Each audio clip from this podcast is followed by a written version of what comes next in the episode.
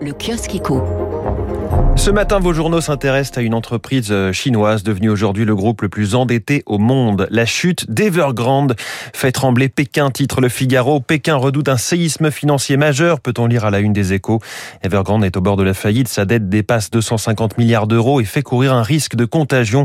François Vidal nous en parlera dans son édito économique à 7h10. Trois thématiques clés de ce début septembre à la une de la Croix, de Libération et du Figaro. L'illustration à la une de la Croix, c'est une flèche montante constituée de billets de 10, 20, 50 et 100 euros. Inflation, la poussée de fièvre, titre le journal. La reprise économique fait grimper les indices des prix, ce qui relance les débats sur la défense du pouvoir d'achat. Et c'est ce sujet, le pouvoir d'achat, qui fait la une de Libération. Bas salaire, les oubliés de la reprise, avec la photo d'une femme de ménage seule dans des bureaux la nuit. À la une du Figaro, la reprise fragilisée par les pénuries de main-d'œuvre. On n'en parlait pas plus tard qu'hier ici même avec le patron d'Adeco, Alexandre Viros. Et puis en page politique, cette proposition de Marine Le Pen, on en parlait à l'instant, nationalisation des autoroutes pour récupérer la manne des péages et privatisation de l'audiovisuel public pour débarrasser les Français de la contribution à l'audiovisuel public, la redevance. La SNCF perd pour la première fois une ligne TER, c'est à dire dans la Croix. La presse revient encore largement sur cette information. Le Nice-Marseille attribué à Transdev.